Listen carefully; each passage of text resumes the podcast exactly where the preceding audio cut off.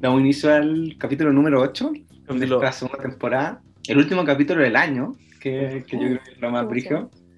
Eh, nos acompaña de nuevo la Denise a todo esto. Hola. que no hay que hacerle mucha presentación porque ya la tuvimos en el capítulo pasado de Navidad. Y ya habíamos Sí. anunciado que iba a estar con nosotros, así que ya está, No es ni una siendo, sorpresa. ya está siendo parte del equipo, lentamente. Eh, la Denise. Pero nosotros vamos a hablar en este capítulo sobre, eh, no sé si como lo mejor y lo peor de series y películas del año, eh, saliéndose un poco también de la comedia, porque no vamos a hablar solo sobre series o películas de comedia, sino como serie en general, ya que el 2020 fue un año con pocas cosas en general, como de producción. ¿Cómo Eh, decirlo? ¿Cómo decirlo? Que fue un año difícil para todos y para la industria del Ujú. cine en especial.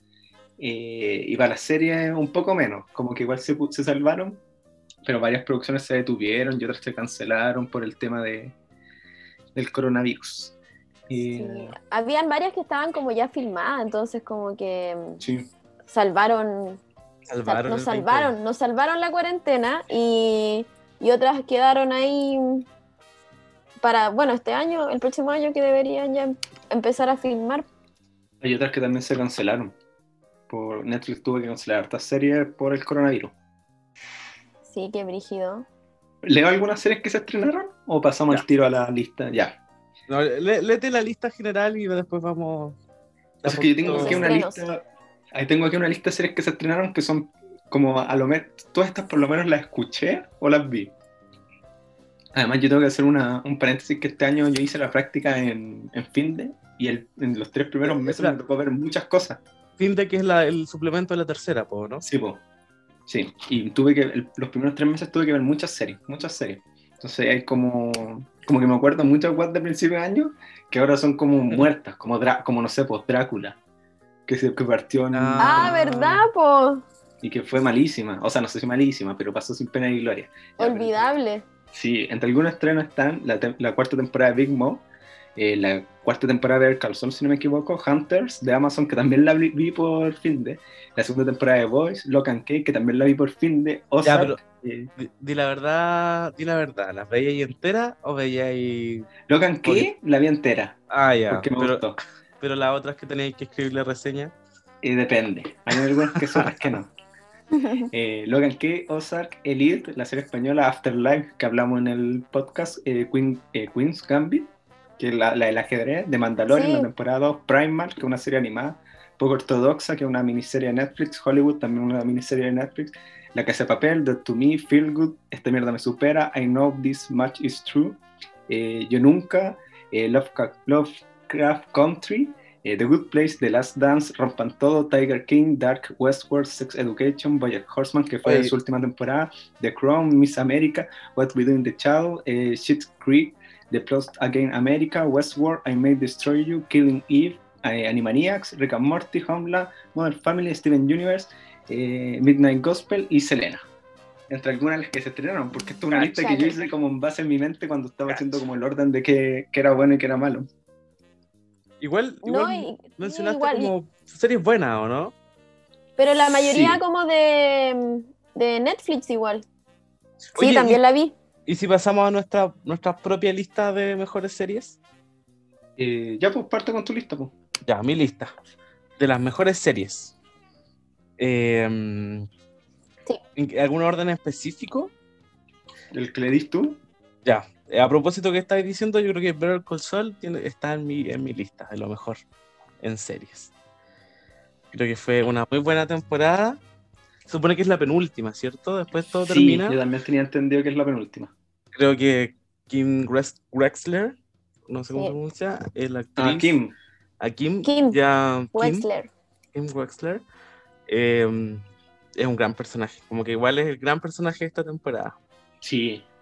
Eh. Bueno, amo esa serie. Creo que Es que Kim además hizo el giro, el giro de, de ser como más como Soul o como Jim sí, en esta temporada y es el giro que hace, o sea, no igual, pero que hace Skyler en, en Breaking Bad Ah, como cuando- en la cuando antepenúltima, decide ayudarlo. penúltima. Cuando cacha que Walter está como metido en esto y dice como pico, está- ya nos metimos en esto así como yo, Sí, yo también me voy a poner brigia. Pero sí, igual era el como gran paso que le faltaba dar a Kim, pues, ¿cachai? Como que igual era un personaje súper conflictuado eh, moralmente conflictuado, por así decirlo, pero al mismo tiempo igual se ve súper empoderada, ¿cachai? Como que no es que se haya pasado al bando 100% de, de Jimmy, pues, ¿cachai? Sí. Como que igual es de es, es seria, ¿cachai? Como que, y en ese sentido lo que, lo que pase en la, la última temporada, yo creo que se viene muy bien. Em, ya, esa está yo creo que en un, en un primer puesto. Eh, después en un segundo puesto, eh, si bien no es una serie que se haya estrenado este año, es una serie que descubrí este año, que es Brooklyn Nine-Nine. Eh, qué, qué gran serie.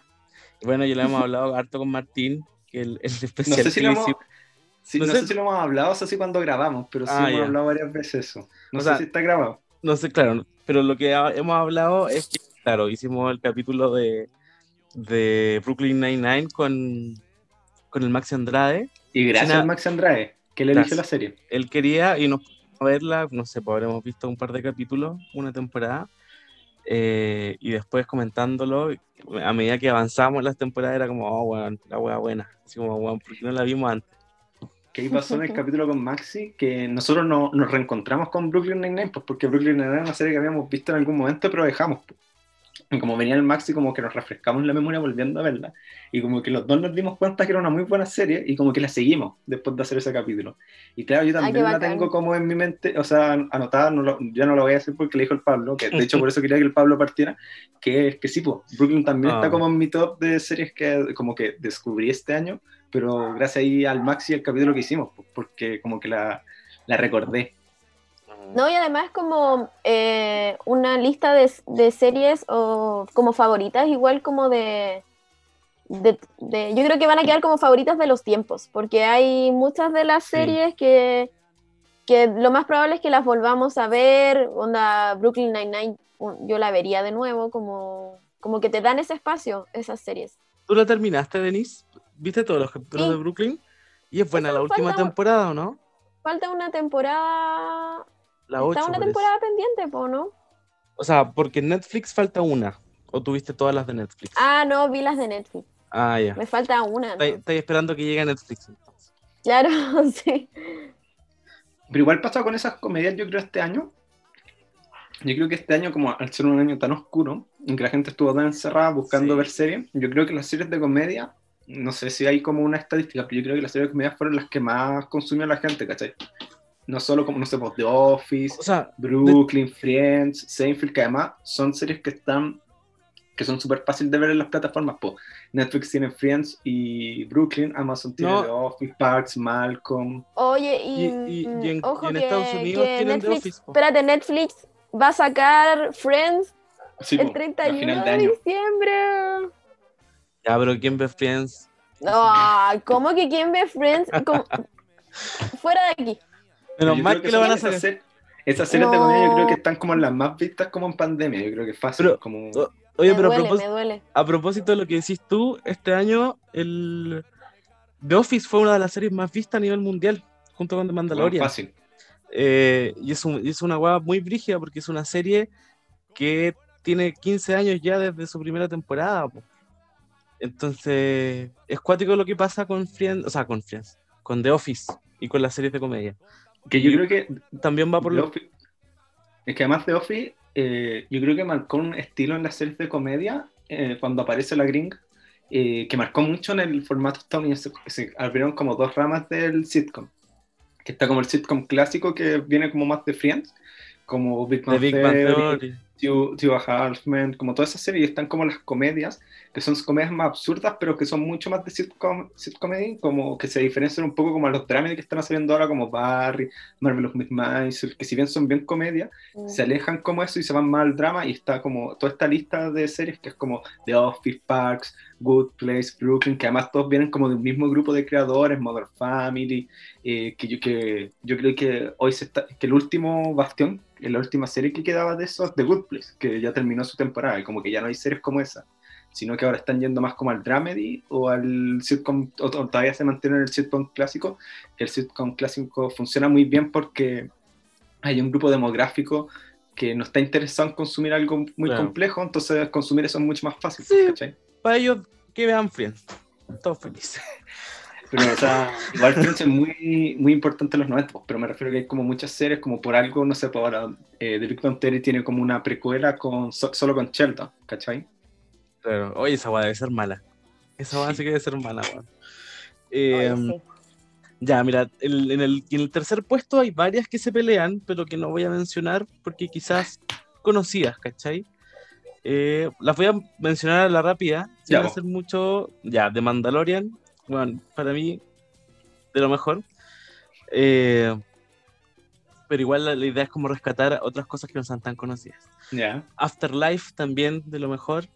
Y Fleabag, que para mí al menos fue un descubrimiento. Ah, vos que la descubriste, este- claro. y la Ah, qué se- bacán, sí, po. serie que sí es de este año, que yo aluciné y rayé la papa mucho rato, es Tiger King. Ah, Eh, que no ¿No sé si yo... no? Es una serie documental de Netflix que yo no sé si te la recomendé yo a ti, Denise, o tú a mí. Eh, ¿la No sé. O sea, sí, pero yo eh, no, no me acuerdo. Que fue a principio de año.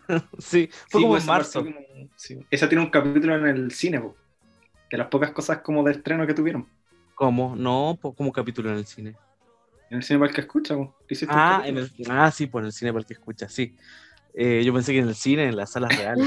No, Eh, no, sí, pues bueno, y la serie es muy buena, es, es, es muy loca además, Eh, se centra en un personaje que es como una especie de vaquero estadounidense, fanático de las armas, de fanático de Trump, de muy de derecha, homosexual, eh, dueño de tigres, dueño de zoológicos, eh, que a su vez está rodeado por una corte de otros, eh, muchos, eh, gente muy rara, ¿cachai? Es muy excéntrica la, sí, la- que son millonarios documental. excéntricos. Él. No, Él, o sea, no sé si tan millonario, pero es como mucho de la apariencia, tiene una onda con los tigres y también tiene su archirrival, que es Carol Baskins, que yo creo que es la mejor antagonista del 2020, que, que la hueveaban porque eh, su marido como que desapareció en el terreno que tenían, nunca se encontraron, pues entonces ella como que igual queda como sospechosa,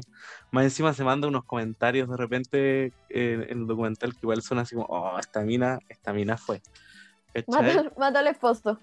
Y, y es muy brígida porque la- las, como que los, los hechos eh, siguen hasta hoy. Pues de hecho Tiger King está, quedó preso, después hubo un brote ¿Cómo se llamaba el, el Tiger King?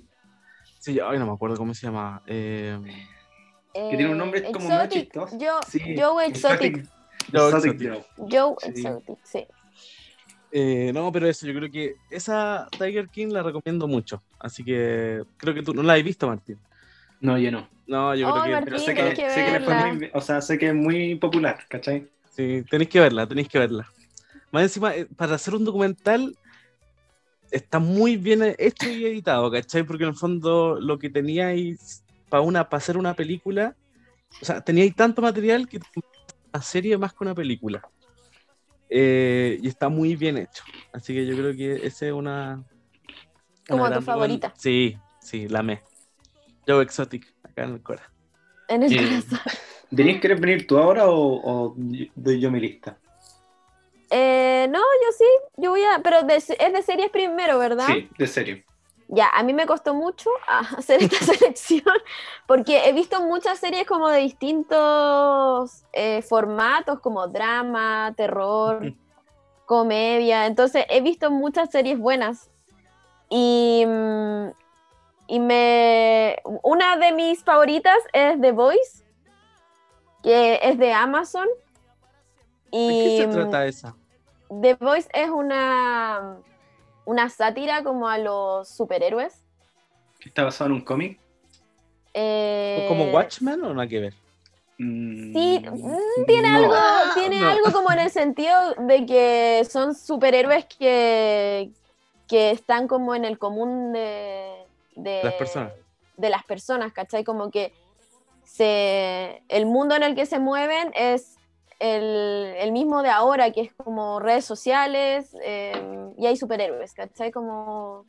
Pero difiere En- en- harto en el sentido con Watchmen de que la gracia de Watchmen es que son. ¿Qué pasa si las personas comunes se vuelven superhéroes? Pero son personas comunes, por ende no tienen poderes más allá de Doctor Manhattan que tiene una explicación. En el caso de The Voice, son superhéroes como Superman, como Aquaman, como Batman, gente como muy poderosa. Claro, Con tienen poderes pero, que está su- pero que está sucediendo en el mundo, en nuestra cotidianidad. pues. Entonces eso también significa que como que estos buenos se comportan de una ma- manera como se comportarían los seres humanos y no tanto como la- las visiones que tienen Superman de ser una persona muy honesta, que cree en la ley, que no es violenta, ¿cachai? Entonces estos personajes son mucho más violentos. Además de que todo esto está basado en un cómic, que sea del mismo nombre. Esa, bueno, esa es de Amazon, así que eh, se estrenó la segunda temporada. Ahora Yo no, yo no tengo a Amazon. Si hay alguien que me quiere regalar una cuenta, ya sabe ya. El- la ot- bueno, también había pensado en Sex Education, que es increíblemente buena y aparte es chistosa, es como, como muy... mm, Encuentro que está muy bien hecha la historia, los personajes son todos como muy queribles. Y lo otro que me costó mucho seleccionar, o sea, elegí, elegí como puras de comedia por, más, más cercanas, porque este año también vi Silicon Valley y yo nunca... Oh. Esa es del... ¿De, De qué HBO. año es Silicon de- Sí, pues de HBO. Mm, hace uno o dos años. Terminó hace como hace, hace dos años o tres, algo así. Creo que hace dos años. Y claro, y me la vi este, este, esta cuarentena y la disfruté mucho. ¿Y Me reí. ¿Dónde está esa?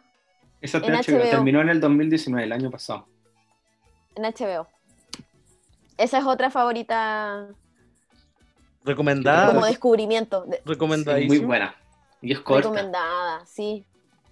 que Es trata corta, sobre un grupo de, de cabros como informáticos que quieren hacer su como aplicación para volverse como exitosos en Silicon Valley, que es este sector en Estados Unidos donde van como la Startup. no- como la empresa y como lo, claro, los que Sí, están como partiendo como en, en eso. Y puta, se trata sobre todo este viaje de este grupo de informáticos en lograr, en crear su aplicación, que la aplicación que ellos quieren crear es como una internet descentralizada, a diferencia del internet que tenemos hoy, pues, ¿cachai? Eh, Claro, pero parten haciendo, parten haciendo otro, otra cosa, pues hacen un sistema de almacenaje, como un Google Drive. Pero Así sí parte como... Y, des- Por, y des- por eso lo cambiaron. Sí, pues, pero era otro sistema más rápido, po. mucho más Mm. rápido que... Ya después va cambiando como a, es a lo del internet, ¿cachai? esto es Pero como para primero es- reírse, ¿o ¿no? Es Sí, tremenda pues es de comedia. Es comedia. comedia. Sí, es muy comedia. comedia. Es que los personajes son demasiado... Es muy graciosa, los Demasiado personajes bueno. son... Sí, los personajes son lo que... Porque No. además el tema es súper complejo, uno, uno Sí. no conoce tanto de como de programación, ¿cachai? Como, ¿cómo te reís de la programación? Uno no sabe nada. y, pero te lo cuentan de una manera en que es fácil de entender y, Ah, y muy graciosa. Como... Aparte los personajes son, son muy chistosos. El final Tú, la comedia no recae en el tema de la informática, pues la comedia recae en el tema de la superación de las personas en torno a un objetivo, pues, ¿cachai? En torno a crear como, que es como las series que tratan sobre algún deporte, o como Rocky que trata sobre el boxeo. El boxeo, si bien es la primicia, no es el foco, pues el foco es la vida personal de Rocky, de vencer a sus propios demonios y poder, poder pelear por sí mismo, pues, ¿cachai? Lo mismo pasa aquí en Silicon Valley. Si bien tal vez un informático la va, la va a disfrutar más porque hay como temas que nosotros no entendemos, el chiste básico, el- la premisa va más en otras áreas, pues, ¿cachai? Mm. Oye, pero acá no actúa el loco que tú me dijiste que sale en Space Force. ¿Qué otra serie de este año? Que el que le veía el Twitter al, al Steve Carell. No me acuerdo cómo Eh, se llamaba. Pero te acordás que había uno que tú me dijiste, o había un, un científico, que así como Ah, asiático. no, sale el, sale el asiático, Jim Yang, sí, Ya, que él, él sale en Silicon Valley, ya, ya caché. Que él, eh, que él es como el...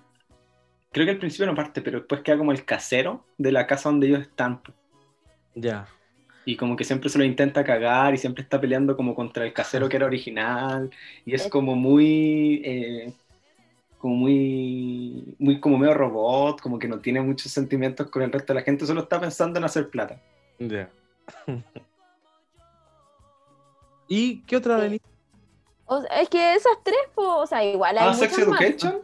Era la, la Sí, también del Sex Sí. Education, The Voice. No le, y no le- Silicon Valley. Igual vi muchas de drama que son muy buenas y que me encantaría poder recomendarlas todas. pero, pero menciónalas, no po, se a la puede. rápida. Menciónalas, po, pero menciónalas Ah, ya, en. HBO, ah, en HBO Successions, Successions de HBO que es increíble, es increíble, increíble, increíble. Em, Que es la nueva gallina del oro de HBO, en, en tema de premios, como la que está ganando Ganó. siempre. De hecho, la, la- la empecé a ver por eso mismo, porque dije, ya, pero a ver, ¿qué es esto que se está ganando tantos premios? ¿Qué está pasando?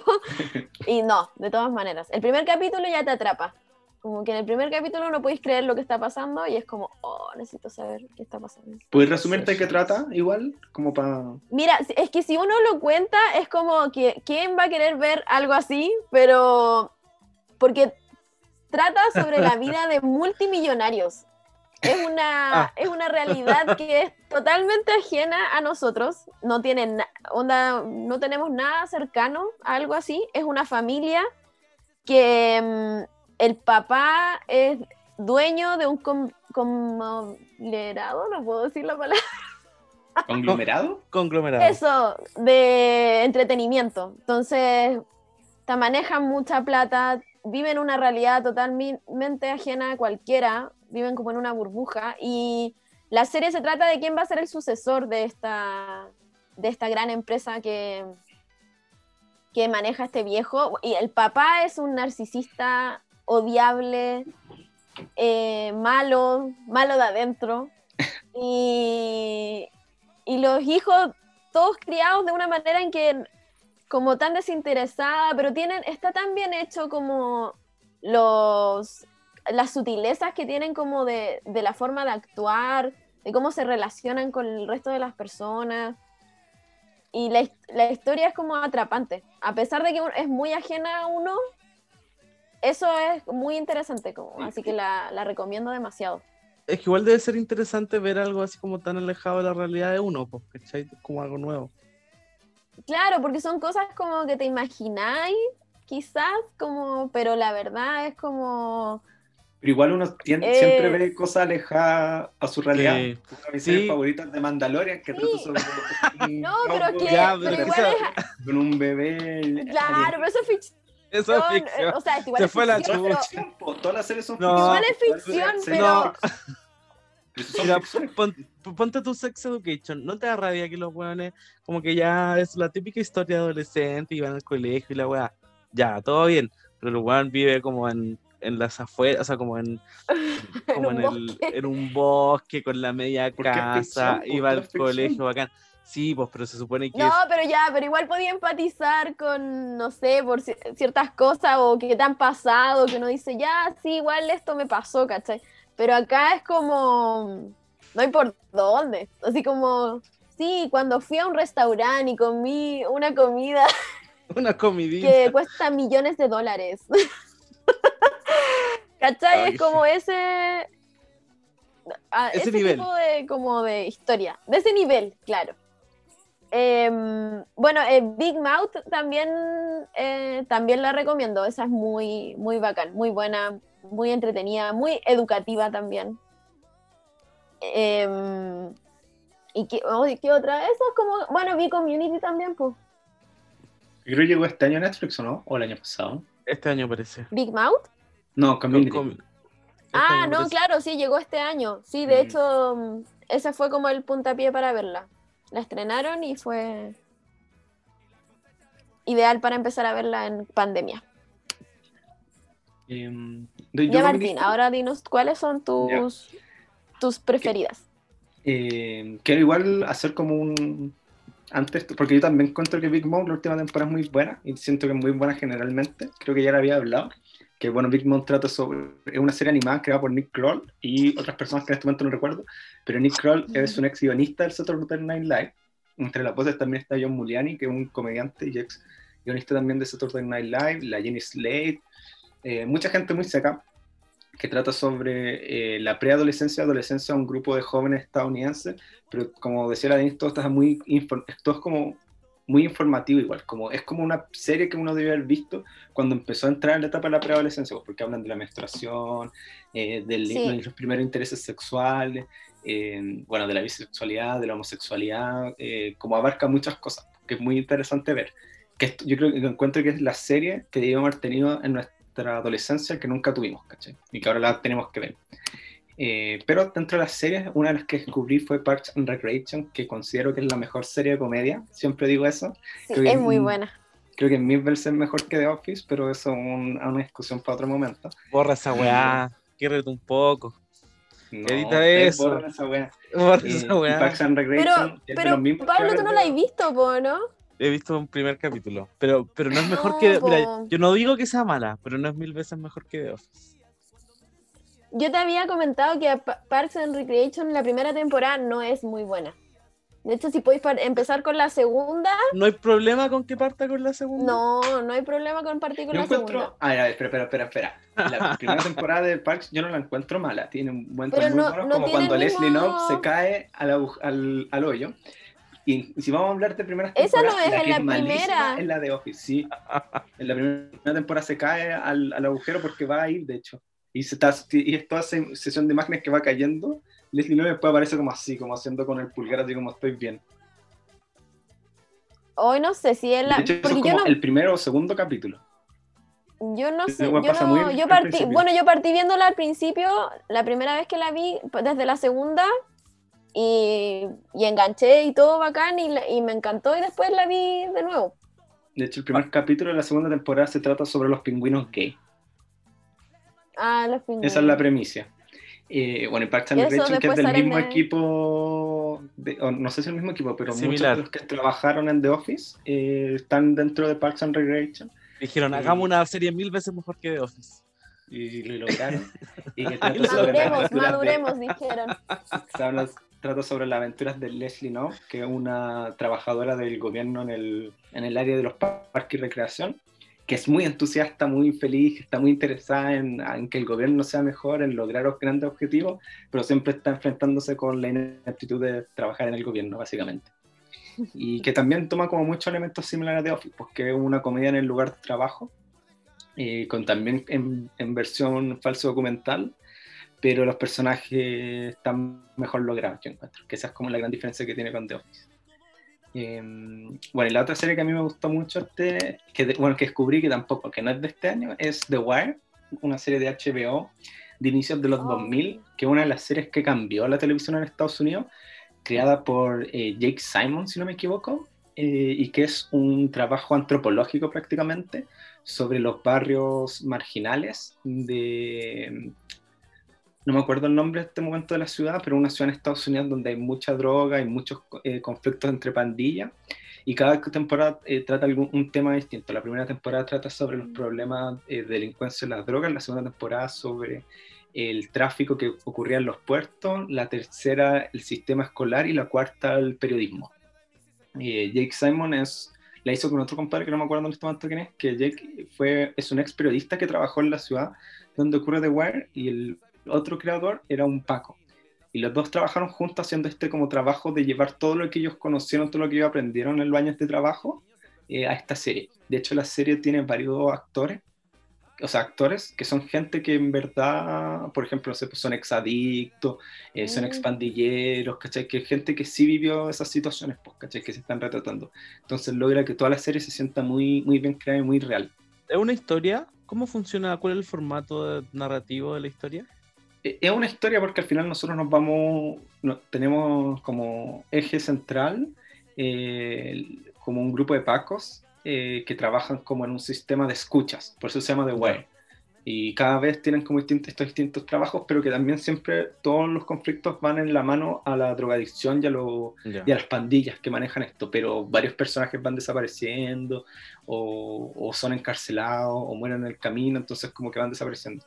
De hecho, los primeros como personajes que conocemos dentro de las pandillas son un grupo de cabros que tienen como 12 y ya al final de la temporada eh, algunos mueren, otros ya crecieron, pues, ¿cachai? Pero, ¿y, ¿Y por qué decís tú que es tan importante? Porque, claro, la premisa igual es simple, ¿cachai? Como que no... Como que Sí, yo igual como- he, escuchado, CSI. bueno, esa serie es como de las mejor, pues, Es Pero que, ¿por qué? porque ¿Por es un trabajo antropológico. de las ¿cachai? mejores. porque es un trabajo que eh, retrata de una manera muy viva, porque son dos personas que conocieron la situación, uno Mm. como periodista y otro como Paco, eh, y lo llevan a, un- a una versión real, pues. Es como un trabajo, un- a eso se refiere antropológico, como de campo, como que Mm. muestra realmente cómo era la situación, po, que es todo lo contrario de lo que eran las otras series policiales como CSI, que son una ficción Claro. gigante, pues, ¿cachai? Son casi un chiste, eh, o casi una... un- Parodia. Una parodia, o no, ni siquiera, no es que no son parodias, pero es como una...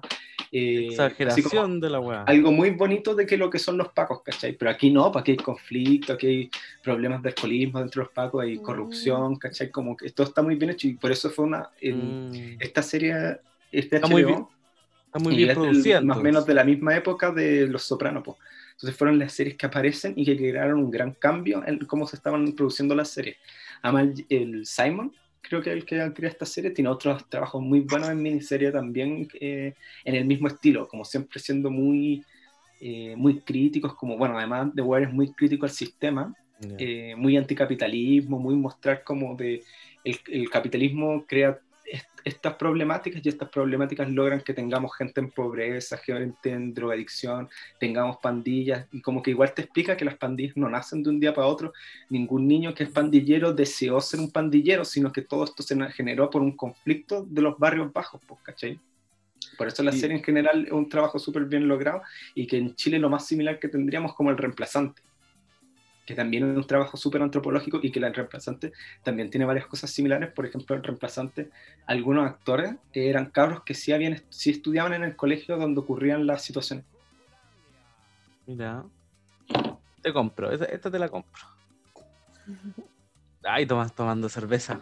No necesitáis comprármela a mí, ya, ya todo el mundo ha dicho que The Wire es excelente. Yo la Sí, voy a po. descubrir ahora. Ah, no, a mí también me habían dicho que era buena, que la querían ver, pero nadie me, me supo explicar por qué era tan buena. Eh, eso- y el otro que yo le voy a hacer hincapié, que el Pablo la mencionó, y ya le hicimos un capítulo de hecho, es de Mandalorian. sí. La temporada fue.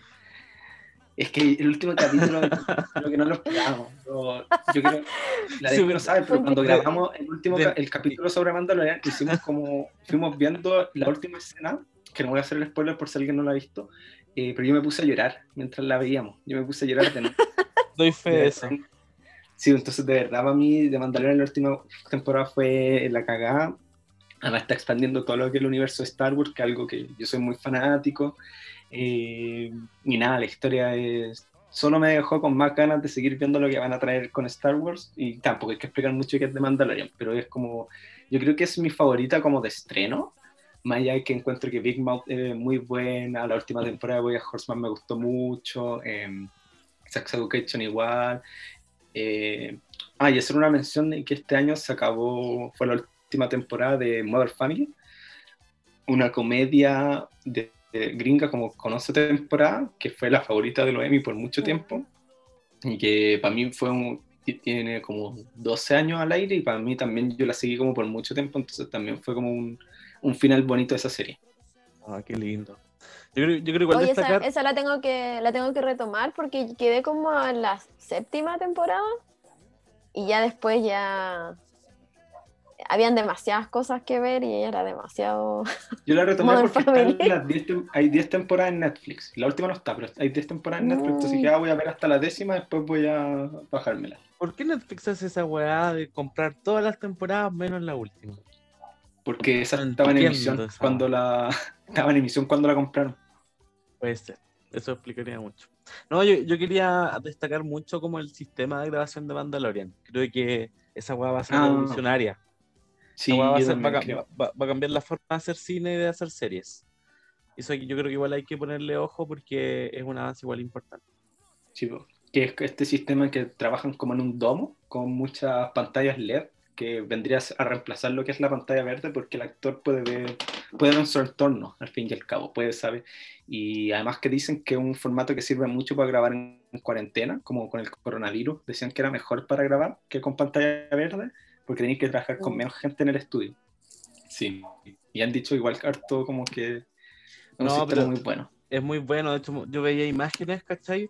Y ponte tú piensas que en The Mandalorian, que tiene esta, este casco que es muy reflectante, en una pantalla verde no, no tenéis la reflexión del entorno y tendríais que añad- añadirla después. Con este sistema, como es un domo de imágenes que, que, que aparecen en pantalla, todo se refleja, ¿cachai? Eh, entonces igual es como, es un gran avance, creo yo. Oh, qué bacán, no cachaba que, que funcionaba así.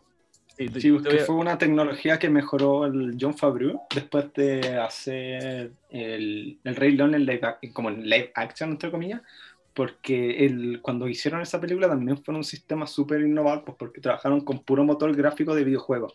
Entonces se ponía como estas gafas de realidad virtual y así iban haciendo como las tomas y los planos. pues. Y después llevó, después llevó ese mismo motor a The Mandalorian, pues si todo el motor del, de como el universo, como de los cuando se graban dentro de esos tomos está hecho en un motor de un videojuego que lo que va haciendo es que te va mostrando una, no sé, pues como mil cuadros por segundo, que una web que no podía hacer en otro formato, pues entonces es mucho más Oh, fácil para el actor. No sé si eran mil cuadros por segundo, pero eran muchos cuadros por segundo. Eh, ¿Pasamos a las películas? en las películas. Ya, voy a mencionar algunas, pero voy a mencionar algunas de las que se estrenaron, que son Tenet, que ya el Pablo yo creo que hablará un poco de esa, Tengo miedo Tolero, Ah. Sound of Metal, Soul, Agente Topo, Aves de Presa, Onward, El Juicio de los Siete de Chicago, El Diablo a todas horas, Palm Spring, eh, A todos los chicos de los que me enamoré, Postdata Todavía Te Quiero, Mank, Nadie sabe que estoy aquí, Enola Holmes, The King of Stay Island, His House, I'm Think of Ending Things, eh, que en español ¿cómo era? Esa de. Eh, pienso en el final. Pienso en el final. Relic, The Prom, eh, Descansa en paz Dick Johnson, La Madre del Blues y Borat. Y Saul, te faltó. No, sí ¿Cuál? la, sí la dijo. ¿La, la mencionaste? ¿Soul? ¿La última de Pixar? Sí, sí. Ah, sí, no, Soul. ya. Eh, ¿Quién quiere partir con película? ¿Parto yo? Ya. Ya, yo quiero mencionar. oh, igual, como que ahora que mencionaste esas, me acordé de, me acordé de una. Eh, a ver. Eh, Palms, Paul, Palm Springs, eh, que ya también le hemos mencionado mucho en este podcast. Creo que También le hicimos un capítulo. también todos los capítulos, vaya a escucharlo. Eh, es una gran película. Eh, tampoco quiero explayarme mucho porque ya, ya más o menos saben lo que opino de esa película, eh, pero que es una gran comedia. Yo creo que es la mejor comedia del año. Eh, quiero, ¿cuál destaco? Mm, Yo-Yo Rabbit es del 2019, ¿cierto? Igual Sí, llegó acá a pero, Chile en, pero en 2020. Latinoamérica, sí, pues en Latinoamérica llegó el 2020. Una buena película que también tiene capítulo. Y la que yo vi hace poco y que me gustó fue la última de Pixar, Soul. So, sí, yo también la vi el, cuando Ay, se estrenó por sí. 25, muy buena. ¿Todas la vimos? ¿Todos lo vimos, cierto? Sí, pues. Sí, Sí, sí. eh, yo creo que le van a dar el Oscar a Mejor Animación. Esa es mi Sí. segunda, mi segunda, ¿cómo se llama esto? Eh, mi vaticinio. Mi, predicción. Yo creo que le van a dar el. Oscar a Mejor Animación porque la animación es brutal. Creo que... la historia es muy buena. A mí, no sé si les pasó que la vieron y dijeron, puta, que me hubiera gustado ver esta película en el cine. Siento que no. Sí, es muy buena, encuentro que es muy buena, pero me hubiera gustado mucho verla en el cine. A mí igual. sí, sí, tiene todo el, el- No, pero es que imagínate todas esa- esas escenas de, mm, Para llorar tranquilo. del... No, de la escalera hacia el... hacia lo desconocido, como se habría visto tan bien en el Mm. cine, toda esa animación. Es que era una Sí. animación muy, mucha, muy, muy llena de detalles. De hecho, habían partes que mostraban como las calles y era muy así como que weá lo fidedigno de la sí, animación. no, la, la animación era increíble. O, o cuando esta loca, cuando mostraban a la banda y esta mina cantaba, tocaba el saxo, el saxo se veía como un saxo real. ¿Cachai? Entonces yo pensaba que si los, loco- los locos de Pixar quisieran hacer una versión animada realista, sería muy realista, ¿cachai? Porque en el fondo ellos deciden hacer como la- la- las caras de las personas cari- cara- caricaturescas, ¿cachai? Y cier- cierta, y de cierta forma como car- caricatu- caricaturesca en el fondo. Pero si ellos quisieran hacer una versión como real, como que sería muy brígido. Porque yo creo que tienen esa capacidad, ¿cachai? De imitar un rostro. A- bueno, a pero nivel. cuando, cuando se estrenó Toy Story 4, como eran las grandes eh, como, este- como herramientas publicitarias que usó Pixar, era la tecnología que estaban usando, porque serían como los pelos, como de los Mm. monos, como los trazos de tela, como que sería todo muy, muy, muy bien hecho, ¿cachai? A mí, a mí no me gustó mucho el final de la película, como que me faltó, me faltaron 15 minutos más. No, a mí Eh, me gustó, yo la encontré no. bien, bien completa en general. Me hubiera gustado ver como la historia de 22, lo que pasaba después, ¿cachai? O la historia del No, pues eso es protagonista. para tu, eso es para tu No, imaginación. no, porque llega, llega el clímax y como que le, y terminó en el clímax, ¿cachai? Como que le faltó un par de No, minutos pero para reposar. Yo encuentro que estaba bien, si al final la historia no era de 22, era...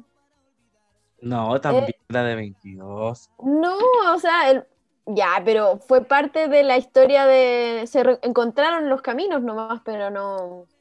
Te queda para que tú... Igual, Sí. igual- y aún así me, me faltó ver que- más del, del pasado. protagonista. Así como cómo vivía su nueva vida. Pero en fin, eh, no nos detengamos en eso. Y me queda una eh, que yo voy a mencionar. ¿Puedo mencionar dos películas chilenas? Ya. Eh, dos documentales chilenos muy buenos a propósito del que dijiste tú, El Agente Topo, que es muy buena, eh, muy buena. Y yo creo que la, la Maite Alberdi eh, mejora mucho después de hacer la 11. Eh, si mucha gente le gusta la 11, yo creo que a El Agente Topo le va a gustar mucho más, porque es una película mucho mejor hecha y mucho mejor presentada. Y el otro documental que, que se estrenó en el 2019, creo, es Los Reyes. Mm, Que creo que que, se estrenó en el Sanfic. Que se estrenó en Sanfic, pero que este año creo que llegó a onda media. No me acuerdo muy bien, pero bueno, eh, otro documental chileno del último tiempo que igual es muy buena y vale la pena verla. Que son de esta historia de dos perritos en el Parque Los Reyes. Eh, y es un documental único, yo creo, en, en su tipo, ¿cachai? Porque está centrado en los perritos y las cosas que le van pasando alrededor de estos perritos.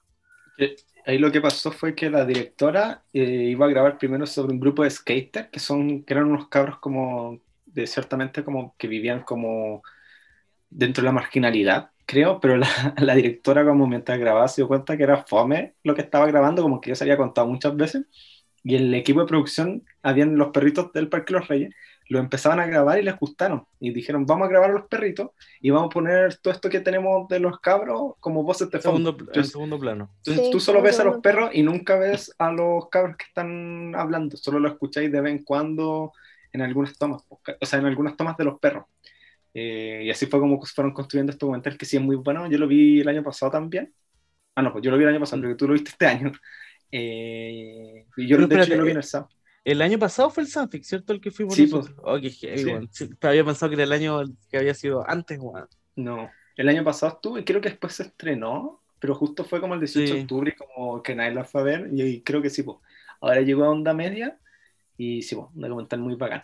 Eh, voy a aprovechar ahora a hablar yo de mis películas, ya que estaba hablando. Y, puta, en muchas con las que yo, yo vengo como a, a chocar con el Pablo, que es Palm Spring, que también ya también he dicho muchas veces que puta, es la mejor comedia del año.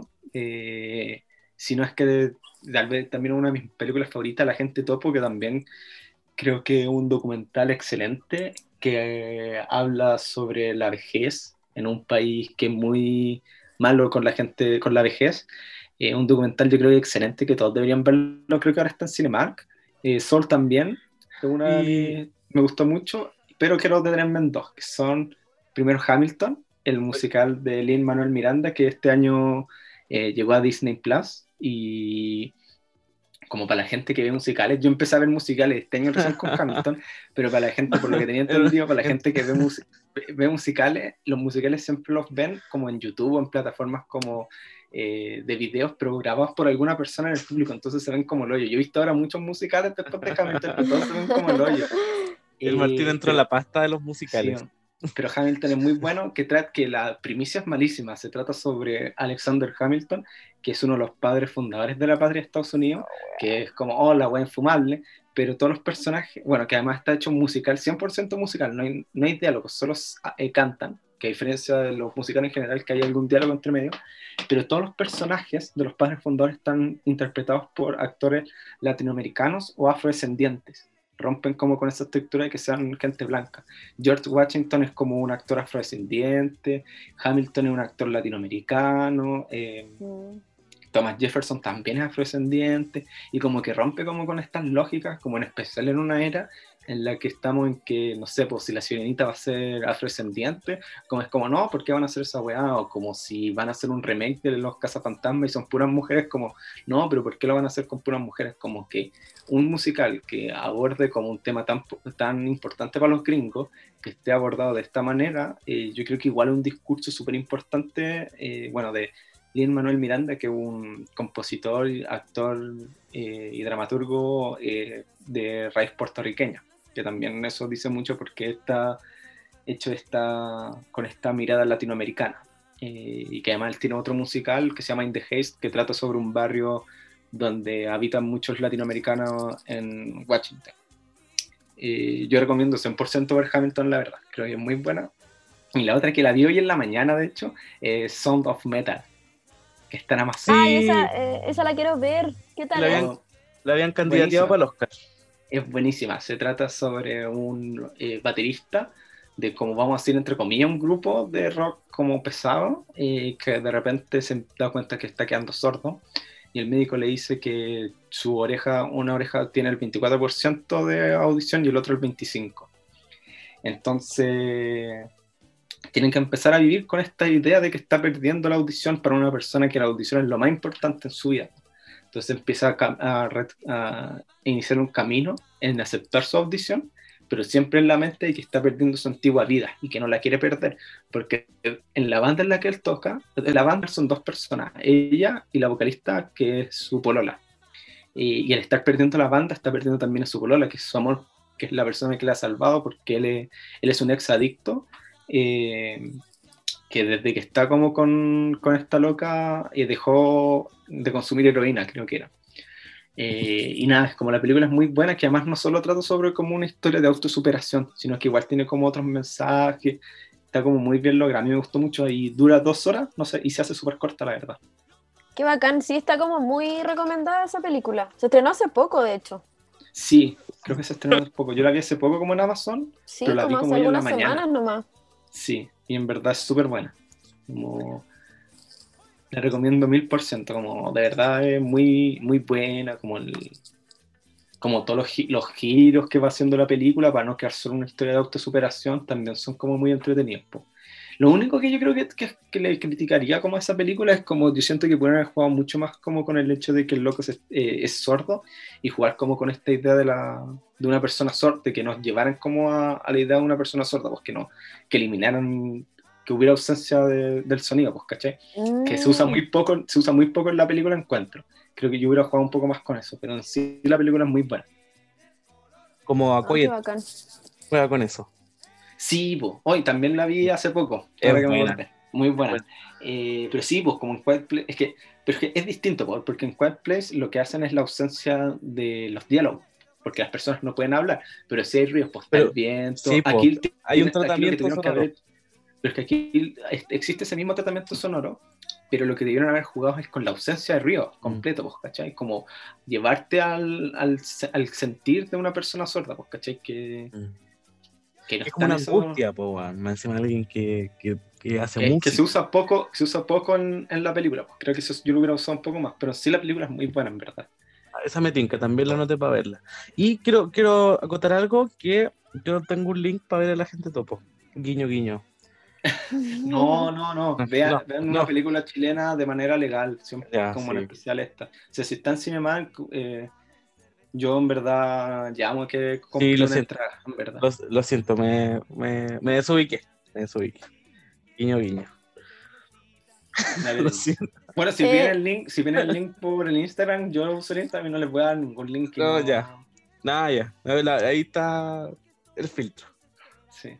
Ya saben, ya. Em, oye, había muchas películas que, que comentaron que también eran mis favoritas así que no las quiero volver a, decir. ¿Pero y me voy a tirar con... Es como mencionarla. Vamos a tirar lo mismo, a gente ah. topo. Eh, ¿Para qué? si son buenas películas al final. Eh, me voy a tirar por animación. Em, una que vi que es de que es de Disney, que es Onward. Ah. ¿Es de Disney, no es de Pixar? Es de Pixar. Es, de, es que es de Pixar, Disney. El, como de la, de la ¿Y salió ¿De lo este mismo? año eso? No había salido el Es año de este año, Salió a sí. principio de año. sí. Salió a principio de año, imagínate Fue de las Pixar pocas que estuvo en el tirándote, tirándote dos películas muy buenas, increíbles el mismo A mí no año. me gustó Onward, me encontré. Oh, Onward media es malita. muy graciosa. A mí me gustó harto, la encontré graciosa. La, la historia también muy, muy entretenida, muy novedosa también, como el tema de los hermanos. ¿Tú, Me gustó. Tú crees que la nominen igual? ¿Que nominan dos películas de Pixar?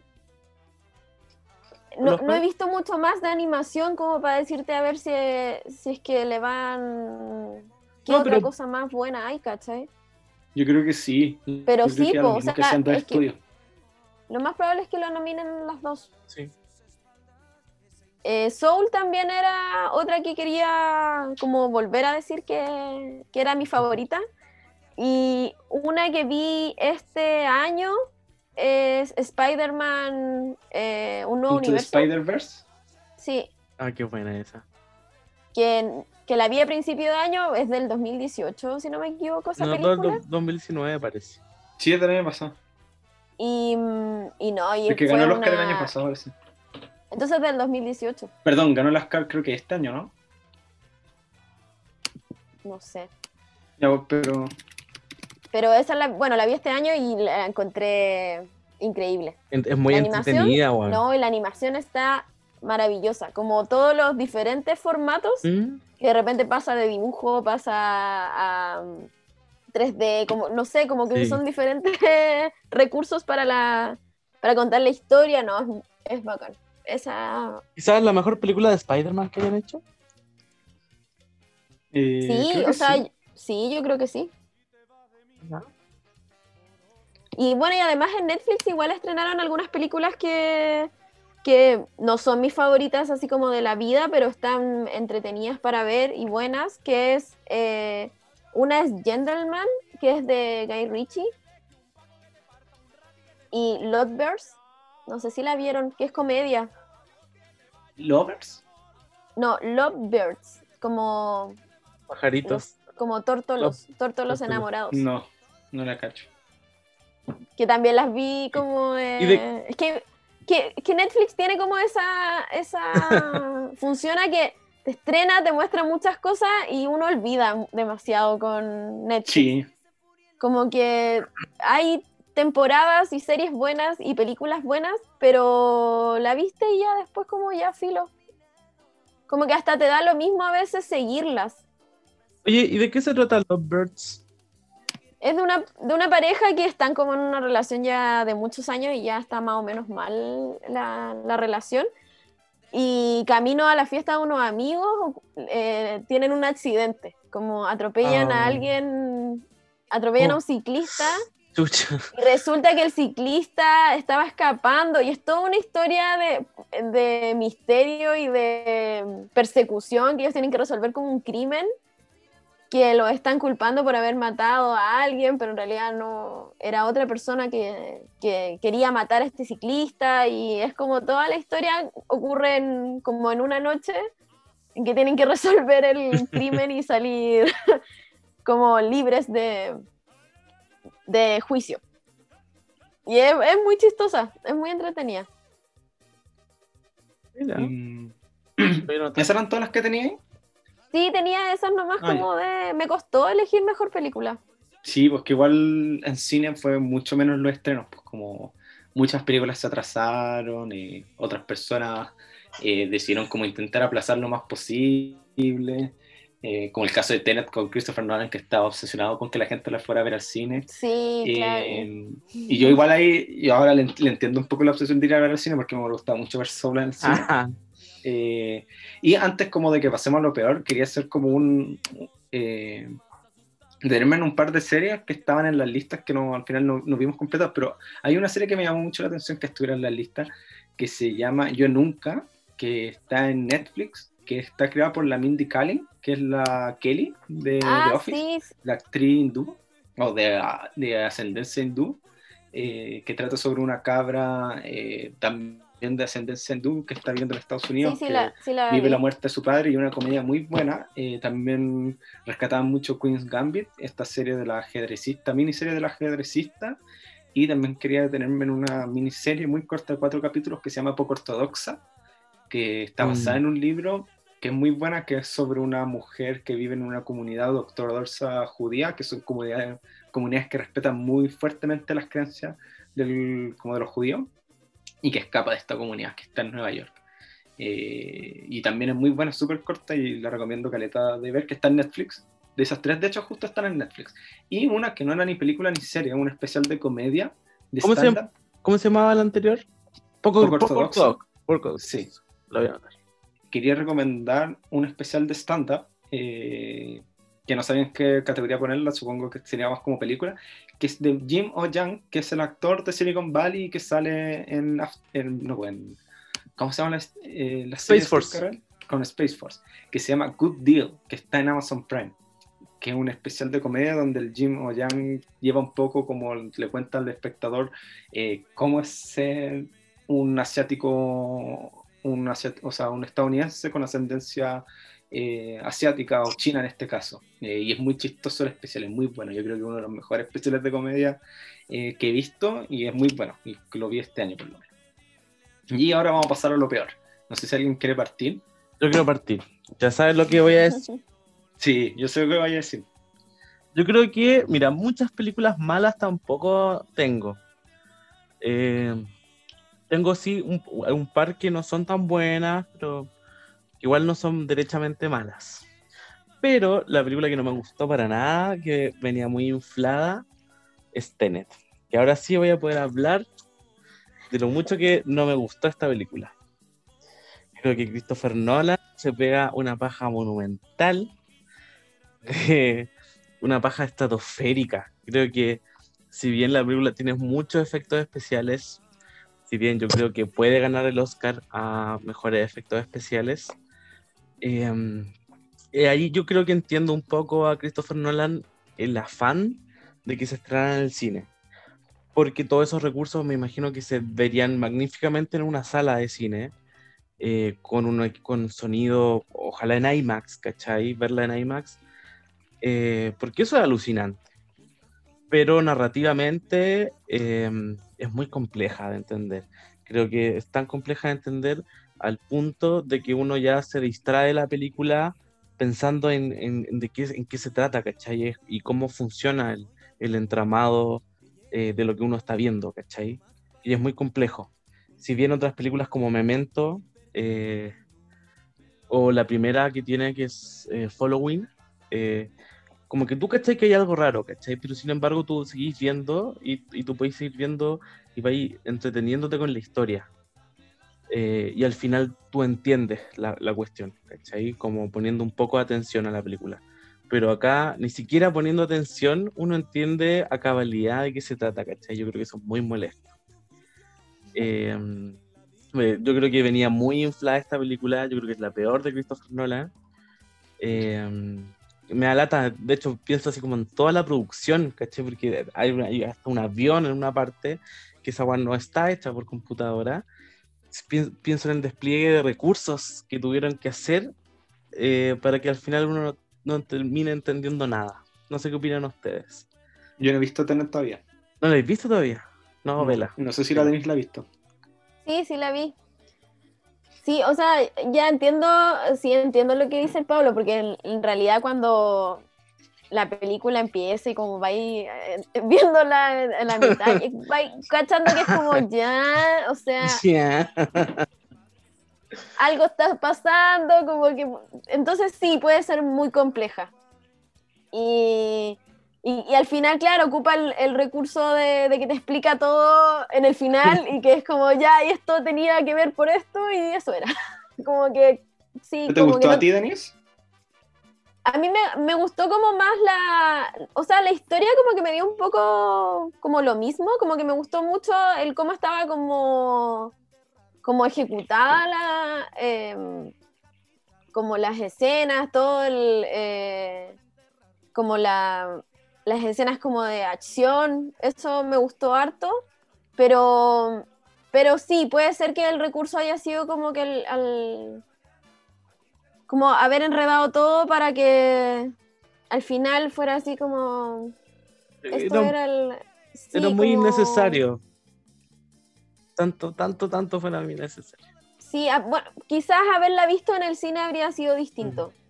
De todas maneras, porque verla en la casa con, con el sonido que uno tiene nomás y, y lo que en la tele que hay, no, claramente no, no, le, no le da eh, puntos que podría haber sido Un de poco haberla mejor. visto en el cine. Sí. Eh, bueno, esa en primer lugar. Y las otras dos que tengo no, son, no sé si son tan malas, de hecho no son tan malas, pero que, tam- pero que llegaron muy infladas y que todo el mundo las amó. Y yo creo que no, no tienen tanto mérito para tanto amor, o sea, no sé si amor, pero tanto reconocimiento. Es Tengo Miedo Torero. eh, y Nadie sabe que estoy aquí, que fueron como los dos grandes eh, o dos grandes estrenos de cine chileno. Eh, la, la primera de Tengo Miedo Torero, que es la es como la, la película basada en el libro del MBL. Creo que está, está mal hecha igual esa película, como que eh, recae mucho el, el- la película en el personaje que hace Alfredo Castro, pero lo, lo que lo rodea como que pasa a segundo plano y, y- no creo que es, no es una buena película. Y, las, y nadie sabe que estoy aquí, lo mismo. espera, que yo también, de hecho, mira, para ser más corto un poco como las partes, yo también voy a, a, a cortar el tiro, yo también puse Tengo miedo torero en mi lista. También creo que fue una película que vino muy inflada y yo la, yo la vi, es corta más Tengo miedo torero, Es duró corta. como una hora y media. Terminó Igual. la hora y media y yo miré, yo, yo la, me acuerdo que compramos la entrada, estábamos con mi mamá, mi tía, Eso mi es-. Eso es Yo terminé y, mi- y miré a mi, a mi mamá y a mi tía y dije, ¿y, la- y el resto de la película dónde estaba? ¿Cómo, cómo, cómo la encontré? Siento que le faltó muchas cosas, insisto. eh, a mí Alfredo Castro es mi actor favorito de Chile, encuentro que es el mejor actor chileno que hay. eh, y creo que su actuación es excelente en esta película, por lo menos, pero encuentro que sí, como que hay tantas cosas que se pasaron como a media. eh, se eliminó la historia que va paralela, que es como un personaje que es Lucía Geard y Pinochet, que no están en la película, que no sé cuál fue la, la lógica de del- la directora, creo que es, o de quien, del equipo que trajo el libro a la, a la pantalla Él es un director. Un director. Eh, no sé por qué decidieron sacarla. Eh, me gustó mucho más el documental que viene el Safi, que yo sé que también al Pablo no le gustó Mm. tanto. Eh, me gustó mucho más ver un documental del MBL que un libro del MBL llevado a la pantalla. Mira, pero aún así era mejor el documental. ¿cachai? Eh, la película sí, yo también quedé como muy, como muy, y muchas, y me acuerdo que después yo vi como, como así como en Instagram, como qué opinaba la gente que también la había visto, y como todo el mundo le tiraba muchas flores, y yo dije como, Sí. ¿qué mundo? Si esta película ni cagando fue tan, fue tan buena. eh, Más no sé, encima como me toca el tema de la dictadura muy, muy suavemente, ¿cachai? Como que ya es como, no sé, lo había dicho antes, creo que en el, en el podcast del cine, que no es una película, es como una película que, que, que hicieron, que pudieron haber hecho en los 2000, pues, ¿cachai? Pero no, el, no, el- no en la época actual, donde hay muchas cosas súper pendientes. Y creo que si uno tiene que, si uno hace una película de la dictadura, como igual tenéis que ser políticamente, eh, no sé si denunciar es la palabra, pero tenéis que estar problematizándolo harto, ¿cachai? Eh, que yo creo que si el libro lo hace mejor, ¿cachai? Eh, que la película. Y bueno, lo de la entrada, ¿cachai? Yo tuve, ¿cuánto pagué? Como 5.600 por esa weá, más encima la vi solo. Eh, entonces no, no, mala ola. Y la otra es Nadie sabe que estoy aquí, que creo que es un, creo que puede ser un poco mejor que Tengo Miedo Torero. Eh, tiene una buena fotografía, tiene, tiene buenas actuaciones igual, pero no me... Creo que quizás el hecho de que haya sido hecha como de la mano de Netflix, como que no me gustó mucho la, la atmósfera o la... O, o el arte de la película, hay alguna cosa rara, una cosa media rara, ¿cachai? Como que Yo igual... acuerdo intent- cuando, cuando la hablamos me dijiste que encontraste que fue como una película de título. sí, como de título. Como de título de un grupo universitario, pues, ¿cachai? Como Ah, obra sí. de título, ¿cachai? ¿No? Sí. Y siento que una superproducción de Netflix, como que esa weá te chocó. Sí, sí, creo que también hay un, mal despliegue de recursos en el sentido de que tratan de hacer una historia media universal, ¿cachai? Con esta, con el mito más o menos del niño cantante sobreexplotado, tipo Luis Miguel y Luisito Rey. Eh, que no pega tanto, ¿cachai? Como que no, no es tan chilena al, al fin y al cabo. Eh, y claro, es una película como... Igual es una ópera prima, ¿cachai? Eh, creo que es una ópera prima. Igual eso... eh, y se entiende que no sea tan buena. Pero igual... Igual uno espera más de la primera película chilena producida en Netflix, ¿cachai? Ese es el tema. ¿Tú la viste, Denise? Eh, esa dos. última, esa última sí, pero Tengo Miedo Torero no. Oye, Igual yo leí varios comentarios de Tengo Miedo Torero de que no era muy buena, que mm, como de la actuación de Luis Ñeco, como del personaje, de que Ese casi que había como cierta burla. ¿verdad que estaba Luis Ñeco? Se me olvidó su participación como en esa que-. Escuché mucho, muchos comentarios de ah, como en ese lado de, de la película. No, y le- porque me dio, a mí me dio vergüenza ajena ver esa escena como de los otros travestis eh, interpretados por actores así como, weón, así pasados O a... trans. o trans, trans y travestis, pero que eran interpretados por actores hombres pasados a geriátrico, weón. Así como pasados así, weón, pasados a, no sé, pues a teatro en Chilevisión. ¿Cachai? Como que Ah, que, así. sí, que paja, como que eso, como que la, el, el nivel de actores podría haber sido, no sé, poner caras nuevas y terminan poniéndolo a los mismos al final. Sí, pues igual también me acuerdo que se le criticó harto y se criticó harto a Alfredo Castro, que, o sea, se le criticó harto que Alfredo Castro fuera el protagonista en una época en que podrías sacar de varios lados eh, gente de la comunidad que viva, que, que, que vivan es lo, lo, que, lo que son los personajes que se interpretan en la obra del MBL. Eh, que ahí O sea- te encuentro como toda una polémica, de, pero que, que, que va a otro tema. Pero sí, yo creo que, por, por ejemplo, hubieron varios personajes que pudieron haber cambiado a gente de la comunidad. Eh, por último, no sé, si como la lógica del director es, no sé, pues no, no poner a un poner a Alfredo Castro por la experiencia actoral y Pero- necesitáis como que tu protagonista sea un actor importante, ya te lo compro, pero los otros personajes como el de Luis Ñeco y el otro Claro, actor los que no me acuerdo el nombre, que son mucho más secundarios, claramente tú pudiste haber tirado Sí. un rostro nuevo que venga de la comunidad, que sepa que se está interpretando en ese personaje y que sepa lo que se está viviendo y la importancia también de traer eh, a la gente que no apareció en pantalla en una película que está basada en un libro que está tratando un tema que nunca ha estado en pantalla, nunca ha estado en las primicias. Yo creo que eso fue un gran eh, problema político. Lo que yo tengo entendido es que Lemebel le dijo a Alfredo Castro que él, que, que él o sea, Lemebel quería que Alfredo Castro eh, interpretara a la loca del frente. Yo también vi eso como un meme, pero esa weá Pero yo creo que- siento que no. la, la siento la mea fake news. Ya, yo creo que puede ser y ya, te lo compro. Pero lo que tú decías ahí es como, ¿cuál, ¿qué es esa weá de poner a Luis Ñeco en un papel donde sale tan poco en pantalla, cachai? Sí, Era innecesario. además, esa es la weá, que son personajes que, porque no, ahí no cabe como el, que el actor te venda el, el personaje o la entrada, pues, ¿cachai? Como, no sé, pues, te eh, o sea, yo creo que no es necesario y creo que hoy en día eh, eso no es un argumento, pero, por ejemplo, poner un actor reconocido en un papel de un trans, eh, obviamente como para temas publicitarios de la empresa, obviamente es rentable, ¿cachai? Pero los otros personajes perfectamente eran eliminables y poner gente nueva, rostros nuevos. Eh, pero bueno, y de... eh, nadie sabe que estoy aquí, ¿qué opináis, Denise? Ah, bueno, esa película sí, también el, lo mismo que el Pablo, como que la fotografía y la- como la edición de la película es muy bonita, está muy bien hecha, pero la, pe- pero la historia y todo es como muy sacado de cualquier parte, como que, no sé, no, eh, no empaticé tanto con el personaje, como que igual es verdad que esa historia como paralela de de que quería ser cantante y después como que no hablaba con nadie, no sé, como que ves muy olvidable, es que me pasa lo mismo, como Netflix tiene tantas cosas tan olvidables, que es como que ya, listo, pasó.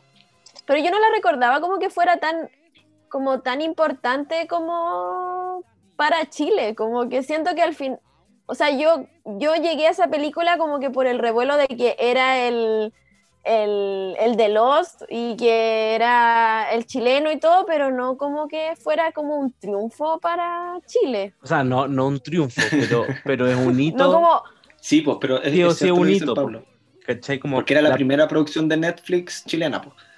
que es como eh, la serie del presidente de, de Amazon. La primera Amazon. producción de Amazon y Chile en conjunto, esto era lo mismo, por la primera producción de Netflix y Chile en conjunto. Que no sé si fue Fábula la que la trajo. Sí. Tengo entendido que sí. A mí igual me gustó harto eh, Nadie sabe que estoy aquí, aunque le encuentro mucha razón al Pablo, es que es una película que básicamente no es chilena. Como más allá que ocurra en territorio chileno, la historia intenta ser como universal y es más como casi mexicana, como el Sí. conflicto del protagonista. Pero a mí me gustó harto, me gustó harto el momento en el que canta el protagonista, como que me gustó harto la película igual. Y es buena la corta. canción igual. Sí, Sí. pero. eh, sí, no sé. Eh, Creo, creo que querían nominar al. No sé, ¿cómo se llama el, el- el cantante? Carlos Cabezas parece que hizo la canción. Creo que lo querían nominar como a mejor banda sonora o a mejor canción original. Podría ser, pero no sé si llegue. no sé. Eh, Denise, ¿quieres partir tú con lo peor o yo? Eh, del- es que- no, yo- o sea, yo, porque lo mío no es mucho. Dale. No tengo tanta, em, tanta selección. Hace poco vi la película, eh, el musical, eh, Prom, o el baile Oh, que se llama. Sí. Que ¿Qué esa es wea? una que, que no, no, no me gustó. Sí, Te- es bien es de- frita. Es bien mala, bien mala, como que eh, te engancha como por el hecho como de Meryl Streep y, Y. Nicole Kidman y el manso casting, pero, pero es bien mala. La- las canciones no, no son muy buenas. Al final ya bien- estaba viéndola ya así como por favor que termine. Quiero, qué o sea, quiero la estoy terminando por porque hay que hacerlo. ¿Qué hacen ustedes? ¿Como que dejan de ver la película o la terminan cuando están viendo No, yo yo la termino. Yo solo, yo solo hay una película que no pude terminar de ver, que fue Suicide Squad. Una única Oh. película que yo he hecho como ya filo. Como llevo, como que me acuerdo que la estaba viendo y dije, ¿cuánto rato llevo? 40 minutos. Y dije, ya, No. no puedo soportar más. Si hubiéramos ido en la mitad y un poco más, la terminaba. Pero si, esto, si yo llevo 40 minutos y No. esto es la película, me perdiste. Pero Prom sí es súper mala. A mí que ahora entré como a, a que me gustan mucho los musicales. Al mundo de los viene- musicales. sí, que, viene, que viene de un musical de Broadway. Que además está dirigida por el creador de Glee, que se me olvidó el nombre del- loco. Eh, Ryan Murphy o no? Sí, ¿Se de? Ryan Murphy, que también tiene otros trabajos muy buenos. Eh, sí, es bien malita como historia. Las Malita, canciones, yo, yo las, can- las canciones igual algunas las encontré buenas, pero hay varias weas malas. La relación de Meryl Streep como con el con el Peel, creo Con que el director. es mala. Es, es Eh, como salido, no, no hay, es que no siento- tienen como, no sé, Todo lo que se aleja, todo lo que se aleja la protagonista se vuelve muy malo. Como cuando se empieza, como que la historia de la protagonista es como ya va bien, y como que se empiezan a alejar un poco, es como no, no, vuelvan a la protagonista, vuelvan a la protagonista. Como Sí, como que empiezan a sacar como historias para tratar de, de unirlo a lo del, no, y, y- y esa relación de Meryl Streep Es con el forzada. director es como muy falso todo. Sí, como que no te la creí nunca. no, Como que, de hecho, cuando aparece el director, yo pensé, dije, ah, a lo mejor el director es gay y ese va a ser su conflicto. Y después Sí, fue como, yo no, también. como que el interés amoroso de Meryl Streep. Y dije, pero ¿por qué? Esto ¿Por fue qué? sacado del hoyo. pues digo, pero ¿en qué momento? Que se miraron y que le el loco la admiraba, ni siquiera era, era como que tenía un- Nunca, sí, un- nunca me, me dijeron que esto pudiera ser un interés sexual, siempre fue admiración. siempre como fue nunca me dieron admiración. una pista de que esto iba a pasar. Y está muy malo, como que no tenían Sí. química, nada, nada. No, sí, eso encontré ahí como malita. Y, ¿Qué más? y- o sea, la otra que había puesto era vi Mulan también. Ah. Pero Mulan no sé si es de este año. Sí, es de este año. Ah, ya, sí, Mulan también. También me pasó como que la película de animación de Mulan es muy buena. Sí. Entonces quizá era, era mucho más difícil eh, hacer como la, el live action y que como que el- la actriz de Mulan era como encontré que como no, no era como el no desarrollaba bien al personaje como que eso me, me faltó así que como que Mulan también fue y- y- y Mulan en live action tiene momentos de humor, como la versión animada. sí ¿Y qué tal Sí, eso? tiene momentos- pequeños momentos de humor. Son muy. Están ahí, son unas pequeñas chispas de humor. Pero y- nada más. Pero nada más. No, no. Mala. Mala y Mulan. Esas dos yo había pensado, como que no, lo demás no había. mm, No sé, no, como malas películas, no siento que. que haya visto. que no vi tantas películas, quizá. En, puta, ¿Y tú, yo en películas también, pues, también había notado Tengo Miedo Torero, porque igual fue como un, fue como una desilusión, como que yo igual la traía, además todos la traían mucho, venía venía con aquí mucho hype. arriba. sí. Eh, Sí, venía mucho hype. Dentro de lo peor que vi, eh, pero no es película, es Space Force, que la encontré, Oh, yo igual la puse, pero en lo más o menos. sí, no, la, no me Ah. gustó, es que también, Eh. yo me acuerdo que también venía con mucho, mucho, con- pero aquí era como el hype más que nada, porque era con Steve Carrell, con el, Mm. con el creador de con Greg Daniels, como una dupla genial, y como que la comedia, yo ni siquiera me la terminé de ver, como que dije ya, como Oh. que vi los, un- unos capítulos y nada. Eh, y aquí voy a agregar mi polémica, porque yo este año descubrí The Oh. Office y fue un... No, no, no, no, no. Fue no, terrible, no, porque No, no, Fue no. terrible. The, No, Office, voy a, permiso, voy a, voy a cerrar la sesión de Zoom. The Office me la vendieron como la mejor wea del mundo. Eh, que yo la No vi, ser. que máxima yo conocía Ya, pero así de como para tirarla a la mala. Sí, a mí es que de verdad... No. No. Hay una weá que The no. Office me dijeron que era lo mejor del mundo. Eh, yo había visto como muchos memes que toman escenas, que después cuando vi las escenas dije como, "Mm, pensé que esto iba a ser más chistoso cuando lo viera en la serie y no me dio tanta risa. Y este- el personaje de Steve Carell, eh, Michael Scott, como que me desagrada tanto que me arruina toda la serie. Ya, pero bueno, Sí. después de la temporada 3 se arregla Michael Scott. No, pues, si weón, llegué hasta la temporada 7, o, no, ¿cuántas temporadas son? ¿8? 9. No, ya llegué como a la 8. Nueve. Sí, llegué como a la 8, vi un poco de la 8 y dije ya, eh, estaríamos, po. yo no voy a seguir viendo esta web. Eh, que además la vi como... Ya, pues, ya, porque para- estoy bien. Sí, porque la vi para que hiciéramos el capítulo eh, y no, nunca me, nunca me logró convencer. Eh, ya, pues, ¿y Oye, qué ¿sabes más, qué? Ot- qué más otra, queda? otra serie, espérate, otra serie que me acuerdo que igual la dije como que tengo como una dualidad con esta serie que la dije de, de las mejores que vi. Community, la última temporada, Uh, es malísima. Es malísima. La última es una wea que es sí, que realmente se muy mo- mala. como que no se me olvidó decir que Community es bacán como las cuatro primeras temporadas y ya como que en la quinta, la mitad ya es como... Y la sexta se va a la chucha. Community tiene una weá que la primera ya es buena, la segunda es excelente, la tercera es como buena igual, la cuarta empieza como una decadencia, pero igual tiene capítulos buenos, la quinta es como... Pero igual tiene uh, capítulos como- buenos. La, la quinta decís como ya igual puedo ver esto y la sexta una wea que no puedes ver, que es como malísima. No, que no se como, puede ver. uh, la No wea se mala. puede Más ver. Encima se fue como la mitad del Y eso cast. sería como mi... Que fue igual como llegar Y así. ya como que... Es que el- sí, además la, como que la la última estaban temporada, haciendo como a la fuerza. Que la última temporada no sale seguida, la última temporada eh, la rescató como un, una plataforma web que ya no existe, eh, trabajó, la mitad del Mm. cast nomás estuvo, eh, como Donald Glover, la actriz que sale en Drake y Josh y el one que hace el viejo ya no están, entonces como que todo fue como, como distinto, No, Entonces, y se sí, siente. y como que ya... Y como que ya los, algunos personajes son como parodias de ellos mismos. Eh, no, era ya insuf- insufrible verla. Esa es una mala, Sí, esa última temporada es malísima, yo creo que... malísima, malísima. Pasamos los comentarios de Instagram.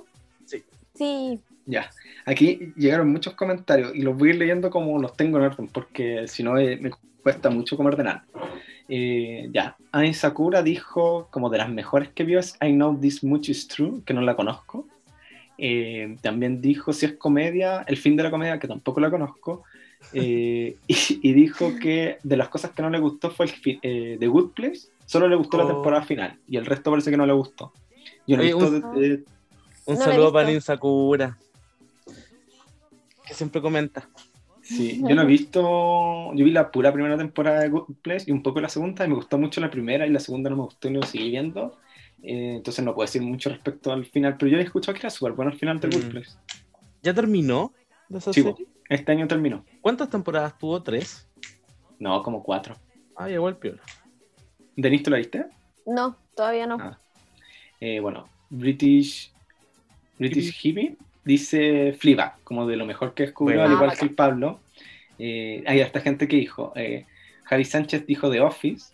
eh, Ay, qué gran serie. Punto para The Office. Lo mejor de la Mira, década. eso, pero calmado, eso podríamos ir haciendo. Podrían, porque mira, cuando digan Fleabag, The Office, Community, anótenmelo porque creo que esas fueron las que más sonó. Entonces quiero saber cuál fue. Ay, como ¿Cuántos puntos? ¿Cuántos puntos? ¿Cuál, Ya, cuál fue el que más le gusta a la gente del, público? Espérate, Eh, The, espérate, The Office 1, eh, Fleabag, uno. Uno. uno, ¿cuál, ¿qué otra más? No, pero Community, Community. y The Mandalorian eran las otras que se repiten harto. Ya. Y Dale. bueno, dice que de lo peor que vio también es Mulan. Me y me imagino que es live action. Eh, Cristian, el podcast, dice que lo que más le gustó es Love. Me imagino que la serie que es de Netflix, pero no la he visto. Sí, Ya. es buena esa serie. Pero no es bien. eh, ¿Es triste? es antigua igual. Ah. Pero Sí, que no era como de lo que descubrieron. Ah, ya. Tiene que ser este. Sí. Eh, bueno, eh, Bibi You Gernauts dice de Mandalorian como lo mejor. Ah, y buena. lo peor dice Cielo de Medianoche. Dijo que para quedarse dormido. ¿Cuál es esa? Esa es la película de George Clooney, ¿o no? Yo no la he visto. No. Así que no sé. Es la siquiera- que dirige y actúa. No, no la he visto tampoco, dicen que No. es muy mala. Ni, ni siquiera me suena. Eh, ah, y Machiavellian también dijo de lo mejor, que algo que no mencioné, que es muy cierto, rompan todo. El- la serie documental del rock latinoamericano, que yo también encuentro que es de lo mejor que he visto. Y como película puso Soul, eh, Machiavelli. Eh, Nicolás Vogt eh, puso Veneno, como, no sé si una serie o una película, Sí, es una serie. De la vida de un De- trans. pero es latinoamericana. Eh, sí, es ¿habla latinoamericana, pero no sé de qué Mm. plataforma es. Yo no, no me sonaba la verdad. Eh, Pablo.com dice Mr. Robot.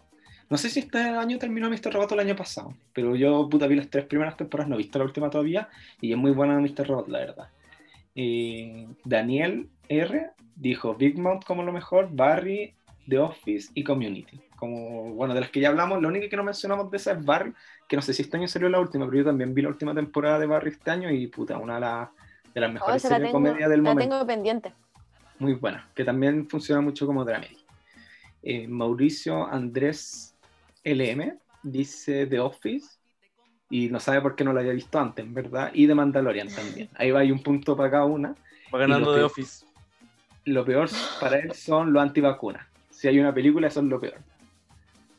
Eh, Bruno dice que descubrió Community y Arrested Development. Eh, Buena. Qué buena Arrested. Y bueno, con la llegada de Community a Netflix, como que mucha gente la descubrió. Yo, a mí se me había olvidado que la vi este año, pensé que la había visto el año pasado. O sea, es que yo igual conocía a Community porque la había visto como en el cable, pero nunca la había visto como, como de sentada como la vi ahora. Eh, Pánico dice eh, que este año terminó una de sus series favoritas que es The Good Place y fue un excelente final. Y eso puso como de lo mejor. Eh, Tomás P. puso The Expanse, que no sé qué es, y The Es una, es una serie de ciencia ficción de Amazon. Que es la que Dicen que sale es como el, el la mejor serie. ¿o no? ¿O No otra? sé quiénes actúan, pero es, eh, en el, es- es sobre el espacio. Ya, pero ahí puso como Lo único que sé. eh, y de lo peor para él es la última temporada de Dark. Que se me había Oh. olvidado que este año terminó Dark. Oh, sí, yo igual lo iba a mencionar. Como de lo mejor. A mí me gustó. Mira, a él no le gustó la última temporada de Dark. Eh, ¿Verdad? Pues terminó. Punto, Skipspin puso que lo mejor fue Archer, que es la serie animada que está en Netflix. Eh, Sin- Cintior, me imagino que se dice. eh, dice que The Office fue lo mejor. Y después viene Uh. otra persona que también dice The Office, que es de Ezequiel A. Eh, Va ganando. Tres puntos, dice Community. Eh, el, el Edo o algo así dice que lo mejor es The Voice y lo peor es Annie Witch and E. Que esa serie de una niña como... Y le mucha gente le gusta. Sí, a mucha gente le le tiran bueno, muchas flores. a él no le gustó. Eh, Hater. Anto- Antonio puso The Voice como lo mejor. eh, The Voice. ujú. Ninja del Nacho puso Fleabag como lo mejor. eh, y Horrible Man también puso Fleabag. Y después Pantajer también puso Fleabag. Oye, ahí. Ahí Oh, ahí, ahí te va ganando Fleabag, ¿o ¿no? No, no, va, va ganando The Office y después viene Fleabag. ¿En serio? Yo hubiera pensado que, que empataban. No, porque a- The Office lleva 5 y Pero mira, lleva 4. M. Matus M puso Fleabag también como lo mejor. Ahí tenía otro punto. Mm, Oye, Eh, esta elección lo- está media trucha, ¿ah? Yo creo que ahí Martín va inventando votos. Pipe Carrillo puso Years and Years y Barry Oye, oye, como lo oye. mejor. Oh, Entre Years and paréntesis, Years. Years and Years, si viene desde el 2019, véanla. Es- Yo también la vi este año en todo caso. Oh. Y muy- Oh, bueno. O no sé si, es que igual les va a dar como a mí, yo vi Years and Years y me dio como Se una van a sentir tremenda. mal, se van a sentir mal. Sí, No, pero, pero véanla, véanla, es muy buena. véanla. Eh, Barry también es muy buena y también vio Los Sopranos este año. Esta persona contrató HBO porque vio puras series de HBO, básicamente. Oh, sí, Los pues. tres son de HBO. Comparte la cuenta. Y Pipe Carrillo dice que lo peor es, Harry- es el Halloween de Hughie, eh, que creo que es una serie de Netflix. Ah, no, O sea, es perdón, una una película de película, Netflix, una sí. película de Netflix de Adam Sí. Sandler. Sí, que dijeron que era malísima. Eh, amigas que veo hoy puso de lo mejor eh, The Americans, que es la serie que terminó el año pasado, creo que es, no, hace como dos años o tres años terminó, que es Sí. sobre un grupo de rusos eh, que se vieron infiltrar en Estados Unidos eh, y que se enamoran, ellos que son como miembros de la KGB, que dicen que es muy buena, fue una de las favoritas de los Emmy mucho tiempo. Sí. Y también una de sus favoritas fue eh, Gambit, eh, Queens, no. Queen's Gambit. Queen's Gambit, que de de hecho dice que por ella se hizo un cambio de look, inspirado me parece que en ella. Y aquí hay una persona que no vamos a mencionar su nombre porque dijo, por favor, no, no me echen al agua, pero aquí comparte con el Pablo que Tenet sobrevaloraba a cagar y que se aburrió caleta. Oh, pero ¿quién? ¿Para Te lo digo, pero te- no, te lo digo, Ya. pero voy a tener que cortar esta parte, que es, Ya. Ah, grande. Yo sabía. ella dijo que eh, después Tanto viene... tiempo. Chucha. Ah, se me va a correr. Ah, ya, de nuevo. Ahora viene Aburrido Culiao, que puso Community Aburrido Eh, culiao. como lo mejor. Se ganó el premio al mejor nombre de usuario de Instagram. Eh, Diego Ramírez 7 puso Normal People y Se- Servant, que no las conozco. Servant, oh, qué buena serie. Esa es ¿De de? Apple Más. ¿Y de qué trata? Es, es de Chamalan. Es una serie Oh. de, de Chamalan. Y Me carga chamana. ¿En serio? Oh, es terrible bueno, a mí me gusta. ah, terrible bueno. Eh, trata de, de, una, de una pareja que pierden a su hijo, a su, a su bebé, como su infante, y le, a la esposa para como superar el trauma le dan un, un bebé de estos como de muñecos Oh, Ya. y contratan a una niñera para que cuide a ese muñeco. Entonces es como una película de terror. Y es de, es terror. Como suspenso. Y sí, y al final, el, el- o sea, no al final, pero eh, la premisa va a que el, el bebé cobra vida. Entonces hay toda una, de, hay todo un mundo detrás de como de magia negra, de que tiene esta niñera, que nadie sabe dónde salió. ¿Y esa es una película o una serie? Es una serie, ¿Cómo se llama? The Servant. Servant. Servant. Y lo, buen, lo bacán que tiene, ah, bueno, además de la historia, es que el, uno de los protagonistas es chef. Entonces, la comida y toda la preparación tiene mucho protagonismo en la serie. Hay mu- te, habla, te muestra mucho como de los colores, de, de- le dan mucho protagónico a, a la comida. Eh, muy buena. Mira, estamos hablando de películas como suspenso y terror, eh, voy a aprovechar de decir dos. Una que es His House, que está en Netflix, que es paloyo porque además toma un tema que es la migración eh, y lo, lo lleva al terror, que es un grupo de migrantes que llega, no me acuerdo, ah, que son como africanos que llegan a Europa y se llegan a vivir en una casa embrujada. Eh, pero Oye, ellos ¿pero es una como... película o una serie? Sí, una película. Eh, y la otra que es muy buena se llama Relic, que trata sobre también de terror, pero lleva el Alzheimer como el eje fundamental de la película de terror, que es como una cabra que se va a vivir con su mamá porque su mamá está teniendo problemas, eh, está teniendo problemas en la casa y se va llevando como el Alzheimer como el verdadero terror. Y ambas son muy buenas, así que las recomiendo. Y bueno, Diego Ramírez 7 dice que Wonder Woman 2 fue como lo peor que ha visto, que también dicen que fue muy mala, que yo no la he visto en Ah, verdad, sí. pero... Yo tampoco la he Dicen visto que. Gal, Gal Gadot tiene menos carisma que. No sé. Que- no sé. No sé, completen ustedes. Pero tiene muy poco carisma. Eh, Martín Felice dice que lo mejor que vio fue Primal, la serie animada de, Andy Tarkovsky, creo que se llama, que es el creador de Samurai Jack, eh, creo que también estuvo involucrado en Las Chicas Superporosas. Yo he visto, vi la primera temporada de esas como miniserie y es muy buena, y es sin diálogo. ¿Sabéis quién más, sabéis dónde más estuvo metido ese loco?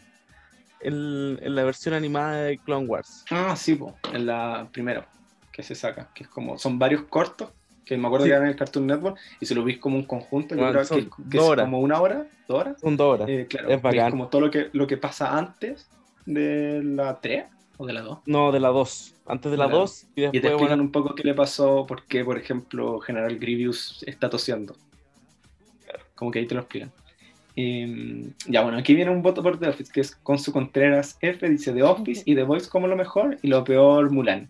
Eh, Jorge Magialavar dice, de lo mejor fue que descubrió Parks, que ahí uno de los míos, Community, un voto. Los Reyes de la Colina y The Office también. Nos descubrió muchas Ah. comedias. ¿Cómo se llama Eh, él? Pero ah, ¿por qué no puede ser como él? Que le gusta The Office y Parkers. Porque no, porque una es mejor que otra. No, Eh, Tango Oxidado también dice The Office, ahí tenía otro voto. Y, arrasó The Office. Sí, Andrea Lucía eh, CHM dice lo mejor de Mandalorian y una coreana antigua que recién vio que se llama Saina.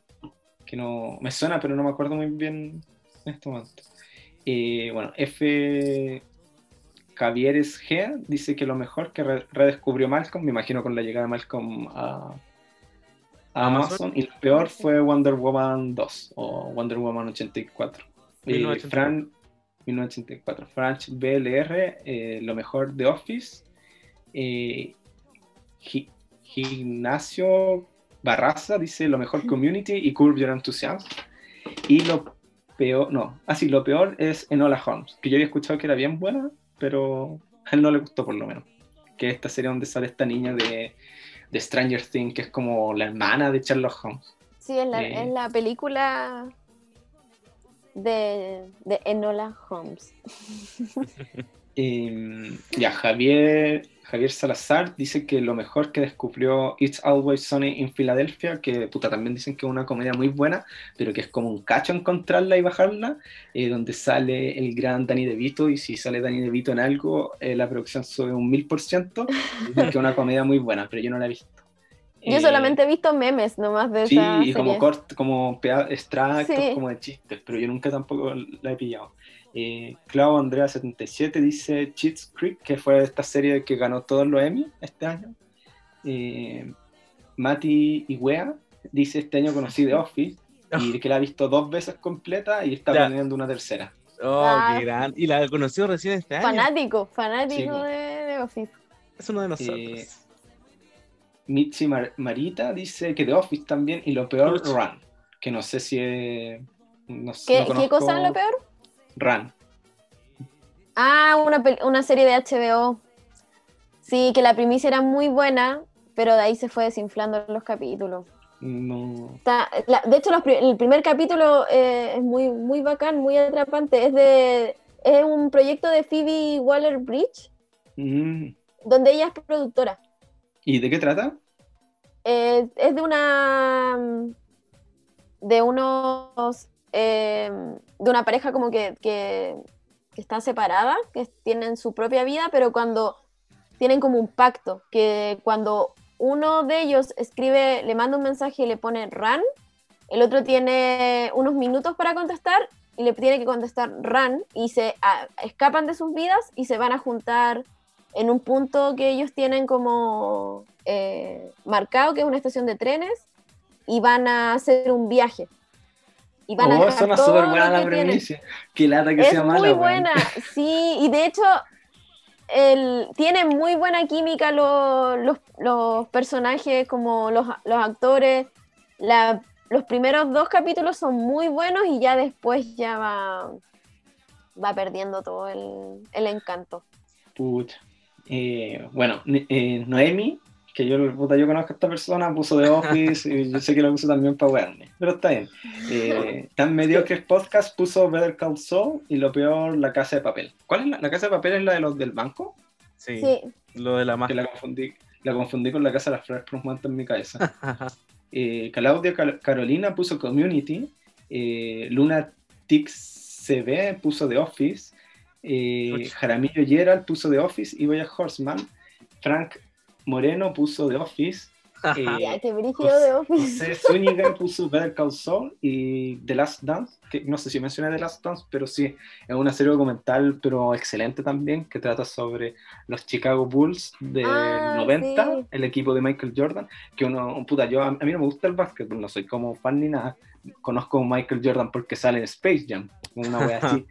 Pero la verdad, eh, The Last Dance es súper buen documental, es súper entretenido de ver, porque de nuevo son como estas producciones que si bien tratan sobre un deporte o alguna temática que es ajena al común de las personas, eh, el eje central no va en esas cosas, pues, sino va en el equipo, en cómo ellos se formaron, en cómo ellos se volvieron como este ícono, porque al fin y al cabo Michael Jordan es un ícono, un ícono popular, pues como Muhammad Ali en el boxeo, eh, y puta, no, no sé qué otros deportistas como hayan logrado eso, pu- puta, probablemente Maradona también logró eso, pero todos sabemos que Maradona es como un buen de mierda, pero son deportistas que rompieron las barreras de su deporte y se volvieron como íconos culturales.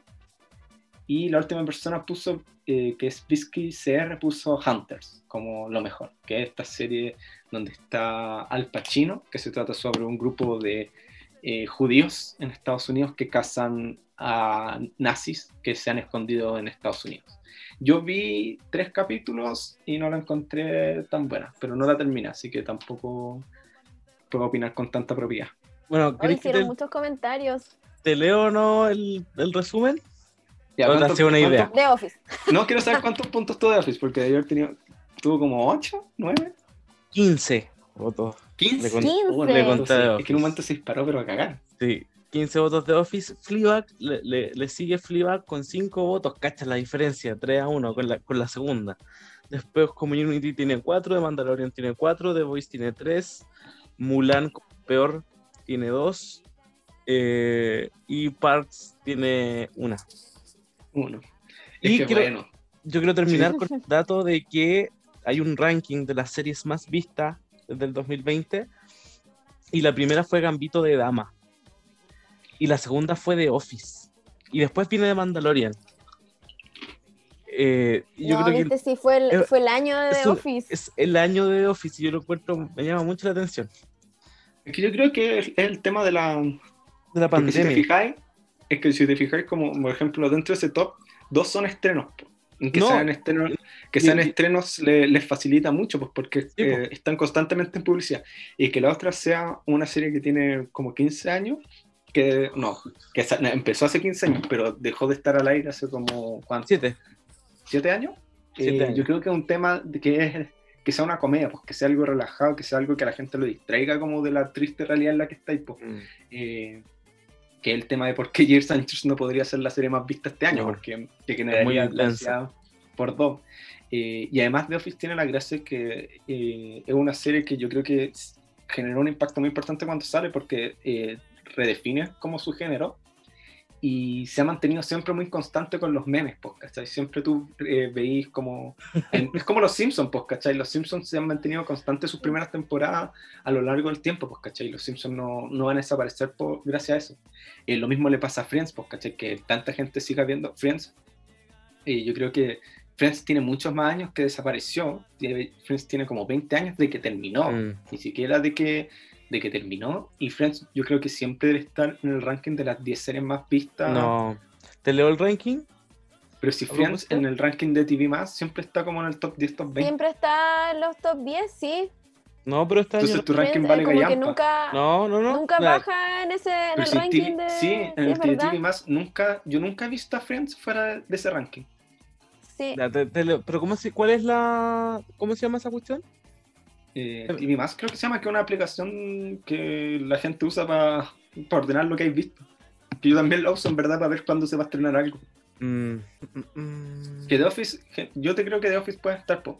Eh, pero yo en todo caso había visto un ranking como el que dijiste tú, pero que solo consideraba a Chile. Ya. No, yo no. Puta, esto no tenía la fuente. Pero le creo igual. No, pero sí, Eh, es cierto en eh. todo caso que The Office debe estar como en el fácil en el top 3, No, top eh, 5, porque eh, yo también... Estaba dos, después Mandalorian, después. Y otras nuevas. Estaba Grey's Anatomy. En, em, y otras como este año, como The Hunting of.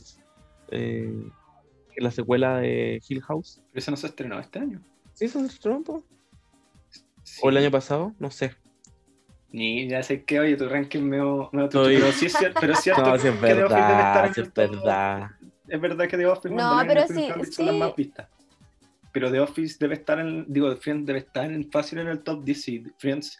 eh, Pero Friends sí es verdad, porque sí. Friends no, no es una serie como que se ve eh, todos los meses, como que siempre está en, en los rankings.